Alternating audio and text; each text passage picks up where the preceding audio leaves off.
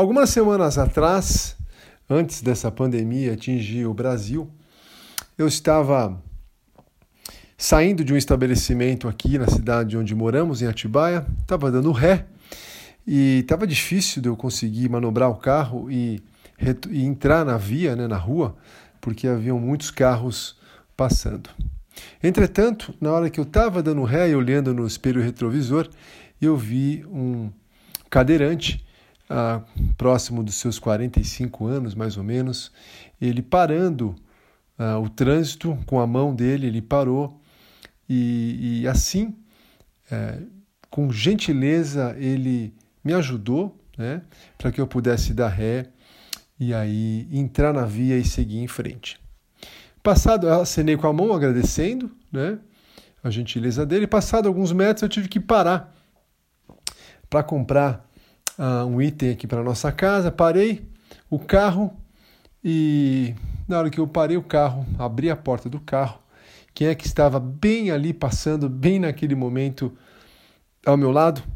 Era aquele jovem senhor cadeirante que tinha minutos atrás sido, sido tão gentil comigo.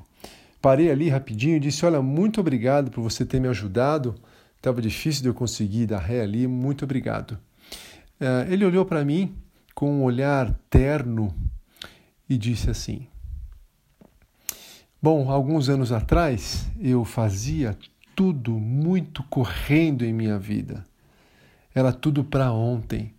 Tudo eu queria fazer de maneira rápida.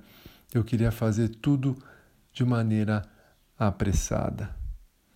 Mas agora, como você me vê, e ele fez eu olhar para ele, ali numa cadeira de rodas motorizada, sem uma perna, uma perna amputada, é, devido a um acidente. E ele disse assim para mim: Mas agora? Agora não. Agora eu não consigo mais correr, eu não consigo mais viver a minha vida apressada. E sabe de uma coisa?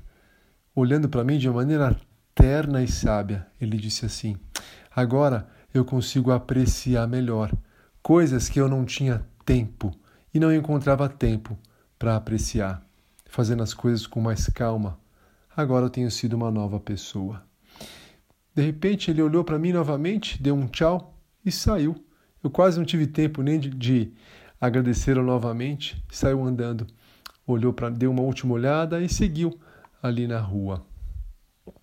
Fiquei pensando ah, fazendo um paralelo do que nós estamos vivendo hoje, né? Eu não sei, Deus é soberano, ele controla tudo e todos, mas me parece que essa situação de mais é, maior privação, de maior isolamento, ela tem e pode trazer para mim para você ah, uma maior, uma melhor perspectiva, uma perspectiva menos apressada das coisas e da vida.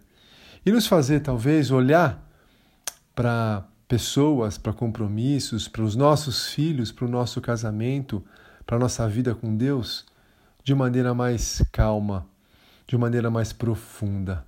Talvez esse tempo de quietude leve você e a mim para fazer as coisas com menos pressa na vida.